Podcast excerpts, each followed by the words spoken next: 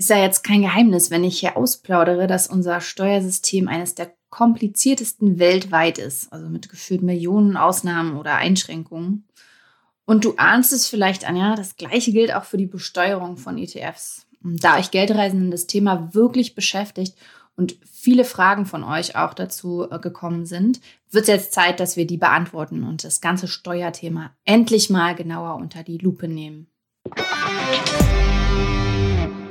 Auf Geldreise, der Finanztipp-Podcast für Frauen mit Anja und Annika. Hallo, liebe Geldreisende. Hallo zusammen. Heute gibt es also unser allererstes Steuerthema auf die Ohren. Das erste von hoffentlich vielen. So wünscht ihr euch da draußen das zumindest von uns. Mal sehen, wie das ankommt. Wir sind auf jeden Fall sehr gespannt. Ähm, ich muss aber gestehen, Annika, als ich mich auf unsere heutige Folge vorbereitet habe, bin ich so ein bisschen verzweifelt, weil die ganze Materie echt kompliziert schien. Und ähm, ja, Steuerthemen finde ich auch immer sind eine Herausforderung. Ne? Ja, genau. Und, und wie du es ja eigentlich schon im Intro so angekündigt hast, ne? Überall sind dann auf einmal diese blöden Ausnahmetatbestände aufgeploppt. Mhm. Aber irgendwann bin ich über ein ziemlich sperriges Wort gestolpert, von dem es ja eine Menge im Steuerrecht gibt, nämlich über den Begriff Investmentbesteuerungsgesetz. Und ich kann dir sagen, ab dann ist es tatsächlich einfacher geworden und vor allem sehr viel verständlicher. Gott sei Dank. Also ich muss sagen, bei Investmentbesteuerungsgesetz also mir stellen sich da die Nackenhaare jetzt schon ein bisschen auf, weil es klingt wie so nach einem Hardcore-Steuerthema. Ja, ist es wahrscheinlich auch. Aber für uns ist eigentlich nur ein Punkt so richtig wichtig, nämlich, dass das Gesetz zur Investmentbesteuerung 2018 reformiert wurde. Und zur Abwechslung wurde mal nichts verkompliziert, sondern wirklich vereinfacht. Yes! Und da habe ich mal ein kleines Beispiel mitgebracht. Nämlich vor der Reform wurden tatsächlich 33 Rechengrößen herangezogen, nur um zu berechnen, wie viel wir an den Fiskus zahlen müssen. Boah. Und mittlerweile sind es nur noch schlanke vier. Das klingt also damit ist es ja, oder? Damit ist das Ganze einfach mal viel überschaubarer geworden, weniger zeitaufwendig und zwei schöne Punkte, es ist mittlerweile auch total egal, ob wir einen inländischen oder einen ausländischen ETF im Depot haben, wie zum Beispiel einen Indexfonds auf den MSCI World. Und zweite Sache, es ist jetzt auch total egal, welche Ausschüttungsart wir wählen. Mhm, Gott sei Dank. Oh, ich erinnere mich noch genau, als damals unsere Expertin Sarah bei Finanztipp an dem Thema dran war und das alles recherchiert hat und auch gesagt hat, dass es einfacher wird. Das kommt mir gerade so, aber nur am Rande. ähm, Nochmal kurz zur Auffrischung, was Anja mit Ausschüttungsart meint. Also bei ETFs, da könnt ihr euch entscheiden zwischen eben ausschüttenden und thesaurierenden Fonds. Und die ersten schreiben euch nach einem bestimmten Zeitraum Dividenden auf eurem Konto gut. Und bei den Thesaurierern ist es ein wenig anders. Also das, was der Indexfonds erwirtschaftet, das landet nicht auf eurem Konto. Stattdessen wird das Geld gleich wieder in ETFs gesteckt, also so reinvestiert. Hm, und weißt du, was ich auch noch total angenehm finde? Wir müssen eigentlich gar nicht mehr so viel machen. Und ich finde, bezogen auf Steuern klingt das immer ziemlich gut. Denn die Depotbank übernimmt eigentlich so gut wie alles für uns. Ja, das ist wirklich mega praktisch. Also letztendlich ermittelt die Depotbank eben nach einer bestimmten Formel den zu versteuernden Betrag und behält die darauf anfallenden Steuern gleich ein und leitet sie dann letztendlich für uns direkt an den Fiskus weiter. Also, wie du schon gesagt hast, wir müssen uns wirklich nicht mehr um so viel kümmern, außer eben um einen Freistellungsauftrag. Aber da kommen wir später nochmal drauf. Ähm, so viel erstmal würde ich sagen jetzt zum Grundprinzip der Besteuerung. Ein bisschen tiefer wollen wir allerdings schon in die Steuermaterie einsteigen, denn euch Geldreisenden lag das Thema ja wirklich, wir haben es schon betont, wirklich, wirklich am Herzen. Und ähm, wie eingangs versprochen, haben wir noch die eine oder andere Frage von euch, die wir heute wirklich gern beantworten wollen.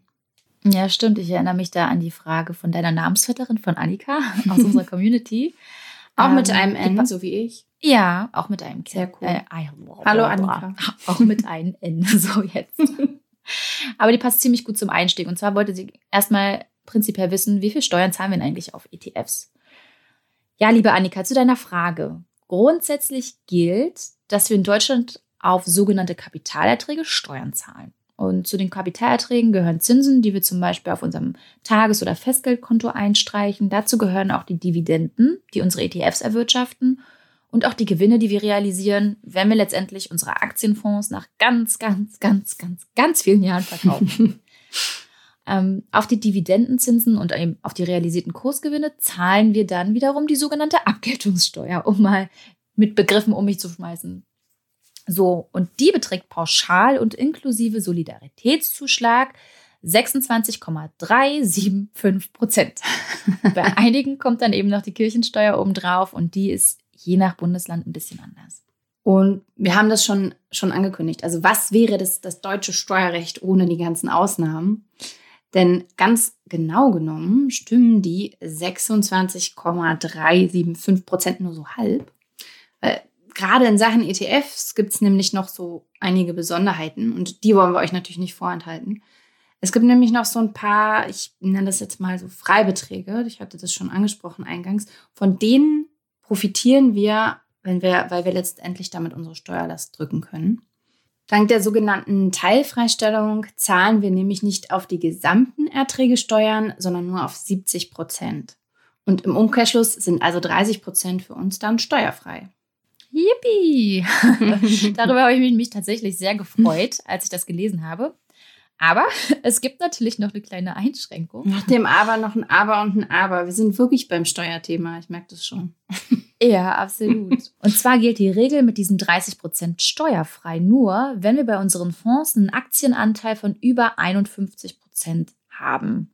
Aber das kann uns eigentlich egal sein. Bei den gängigen ETFs ist es natürlich regelmäßig so, dass da über 90, 99 Prozent äh, Aktienanteil drin sind. Deswegen können wir das voll vernachlässigen. Und ja, wenn ihr wollt, könnt ihr aber alle Details gerne nochmal in unserem Ratgeber zum Investment Steuerreformgesetz nachlesen. Den verlinken wir euch in den Shownotes. Ja, ich hatte ja in dem Podcast ja auch mal erzählt, dass ich einen nachhaltigen Fonds hatte. Ähm, und da habe ich übrigens, auf den habe ich gar keine Steuern zahlen müssen, weil ich einen Freistellungsauftrag bei meinem Depot gestellt hatte. Und dadurch habe ich dann nochmal 801 Euro eben frei an Kapitalerträgen im Jahr. Also jetzt nicht, dass ich diese Summe jemals gerissen hätte. Da, da hätte ich schon länger dabei sein müssen und auch ordentlich investieren müssen. Das wäre krass gewesen. Äh, ja, ich komme dahin eines Tages. Oh, cool, sehr schön. ja, aber letztendlich geht es ja auch darum, dass wir Privatanleger und Privatanlegerinnen nicht auch noch was von unserem verhältnismäßig gering ausfallenden Dividenden oder Kursgewinnen ans Finanzamt abgeben müssen. Also vor allem jetzt im Vergleich zu Unternehmen oder auch institutionellen Anlegern, weil die hantieren ja nur wirklich mit ganz anderen Summen. Mhm, das sind ganz andere Dimensionen, das stimmt. Aber du hast recht, also der Freistellungsauftrag, das ist ja auch eigentlich der Tipp schlechthin, wenn es darum geht, Steuern zu sparen. Also erstmal unbedingt den Freistellungsauftrag stellen bei eurer Bank, bei eurem Broker, wie auch immer. Und das geht auch ziemlich easy. Ich habe vor zwei Wochen noch extra nochmal geschaut, ob ich denn bei allen Banken und Brokern einen Freistellungsauftrag gestellt habe mhm. und in mhm. Summe eben nicht über diese 801 Euro komme. Denn, ja genau, hast du ja schon erwähnt, ne, die gelten insgesamt, also über alle Konten und Broker und Banken, wie auch immer. Ja, und was hat deine eigene Recherche ergeben? Ja, ich musste noch einen Freistellungsauftrag stellen für mein neuestes Depot bei der Comdirect. Ähm, das ging auch super schnell und hat nicht länger als eine Minute gedauert. Also kein Grund oder keine Ausrede, es nicht zu tun oder vor mir herzuschieben, sagen wir es mal so. Aber ansonsten passt alles soweit. Ähm, vielleicht an der Stelle auch nochmal ein ganz praktischer Tipp von mir zum Freistellungsauftrag. Der ist jetzt nicht bahnbrechend, spart euch aber eine Menge Zeit und Nerven, weil ihr so nicht ewig nach dem Antrag suchen müsst. Und zwar empfehle ich euch einfach am besten über die Google-Suche zu gehen und da Freistellungsauftrag und den Namen eurer Bank einzutippen, bei der ihr eben seid. So, so findet ihr auf jeden Fall das Formular deutlich schneller, als wenn ihr euch da irgendwie noch durch deren Seite wühlen müsst. Hm. Übrigens ist der Freistellungsauftrag auch dann sinnvoll, wenn ihr eigentlich ähm, nur thesaurierende ETFs in eurem Depot habt. Habe ich. Obwohl ja eigentlich alles reinvestiert wird und damit zumindest auf dem Konto jetzt von euren Dividenden nichts sichtbar wird, zahlen wir eben vorab so ein mini kleines Fitzelchen an den Fiskus. Das ist die sogenannte Vorabpauschale. Und die fällt nämlich für alle Investmentfonds an, also völlig unabhängig von der Ausschüttungsart. Und in der Praxis soll uns das aber eigentlich kaum kümmern, also vor allem dann nicht, wenn wir eben diesen Freistellungsauftrag tatsächlich gemacht haben. Sollte der aber doch mal nicht ausreichen oder ihr habt jetzt vergessen einzustellen, dann ist es schon mal gut zu wissen, dass wir jetzt keine wilden Rechnungen anstellen müssen. Das finde ich sehr beruhigend, ohne wilde Rechnungen. Ähm, mhm.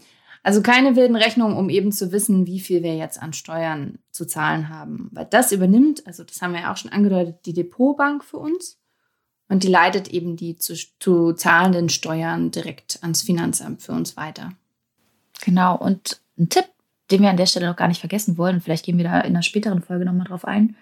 Ihr könnt euch nachträglich die Steuern auch wieder zurückholen, dann aber mit der Steuererklärung. Eben wenn ihr halt mal vergessen habt, Freistellungsauftrag zu stellen. Aber Dazu sagt machen uns gerne Bescheid. eine Folge Steuererklärung. Genau. Das möchte ich noch sagen. Ja, das sowieso.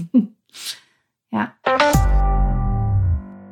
So, auch wenn alles weitestgehend ohne unser Zutun geschieht, hat uns Sophie aus der Geldreise-Community trotzdem mal gebeten, dass wir nochmal anhand eines Rechenbeispiels vorstellen, wie dann eigentlich die Abgeltungssteuer ermittelt wird. Liebe Sophie, machen wir natürlich gerne. Da gibt es abhängig von der Ausschüttungsart zwei Varianten zu unterscheiden. Jo, Sophie, ich übernehme mal die erste. Also erste Variante. Ihr habt einen ausschüttenden ETF im Depot. Was macht er? Klar, also der schüttet aus, nämlich regelmäßig die Dividenden der enthaltenen Aktien. Aber vorher wird eben die Steuer abgezogen. Und sagen wir, also damit es jetzt einfacher zu rechnen ist, euer ETF-Anteil ist gerade 1000 Euro wert. Und normal ist eine Ausschüttungsquote um die 2%.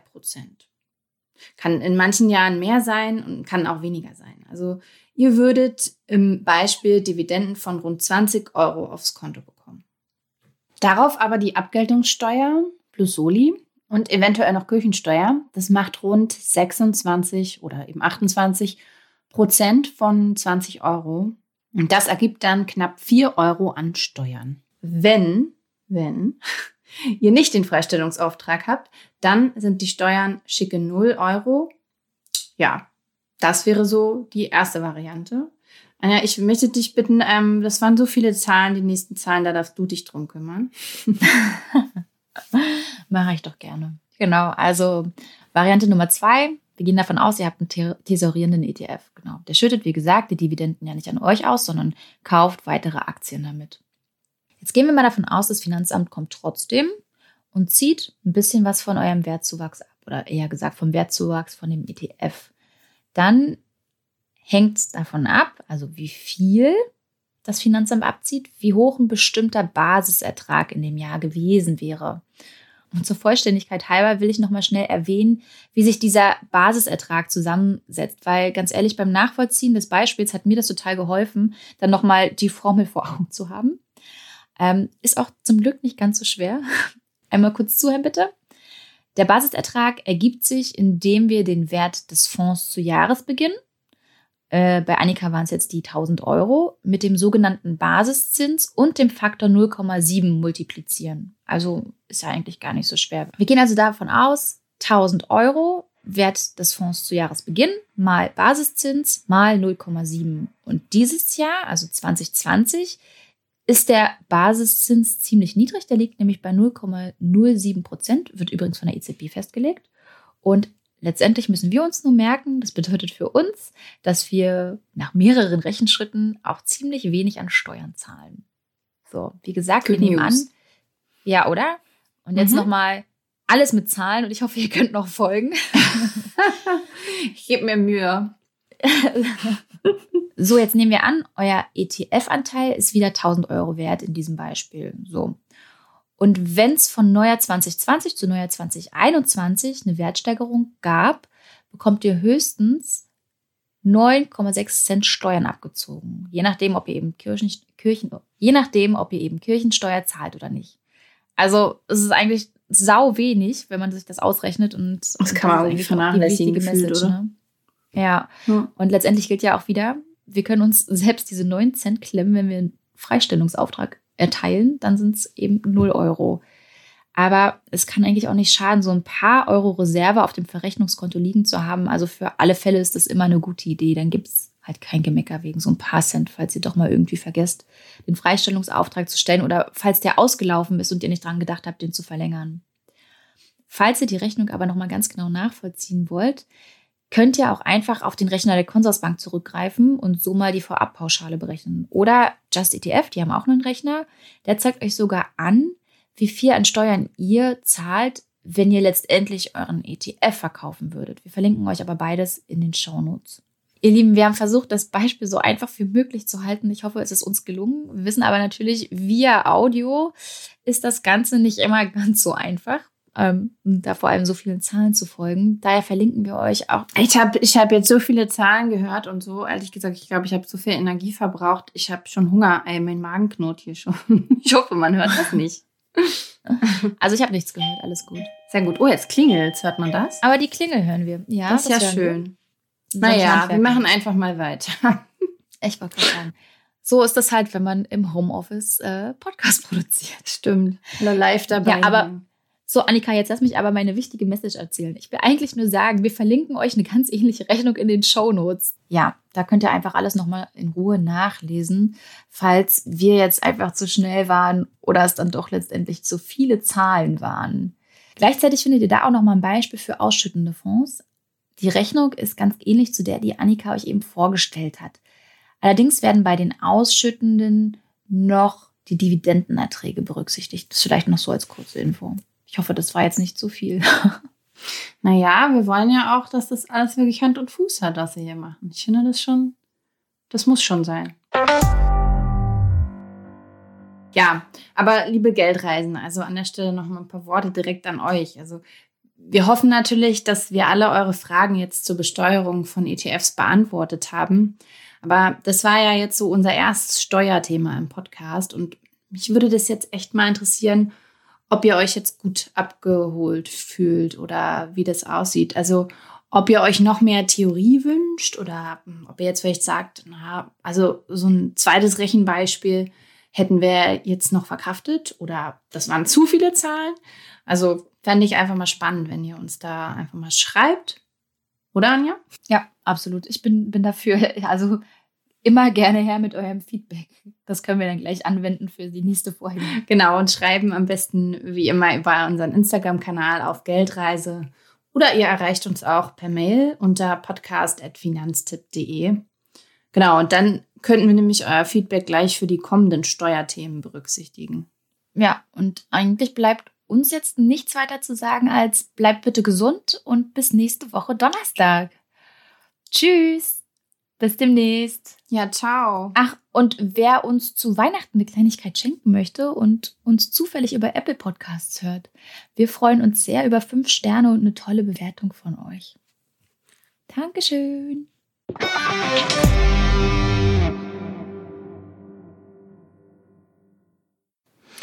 Ihr Lieben, noch ein Hinweis, weil wir da ganz transparent mit euch sein wollen. Also wir haben leider in ähm, dieser Folge, in der ersten Fassung, uns so ein bisschen in der Steuerthematik verheddert. Und das Audio jetzt bei einem Detail auch deswegen korrigiert und nochmal neu hochgeladen. Das Wichtige für euch an der Stelle aber, die Grundaussagen, die sind korrekt. Und es macht für die meisten Geldreisenden wohl keinen großen Unterschied. Also wer schon die erste Fassung gehört hatte, deswegen hier an der Stelle nochmal der Hinweis. Ähm, der Soli wird auf Kapitalerträge nicht abgeschafft. Sorry für das kleine Verheddern in der Steuerthematik und vielen Dank, dass ihr uns ähm, darauf hingewiesen habt. Also ihr seid einfach eine super Community. Vielen Dank.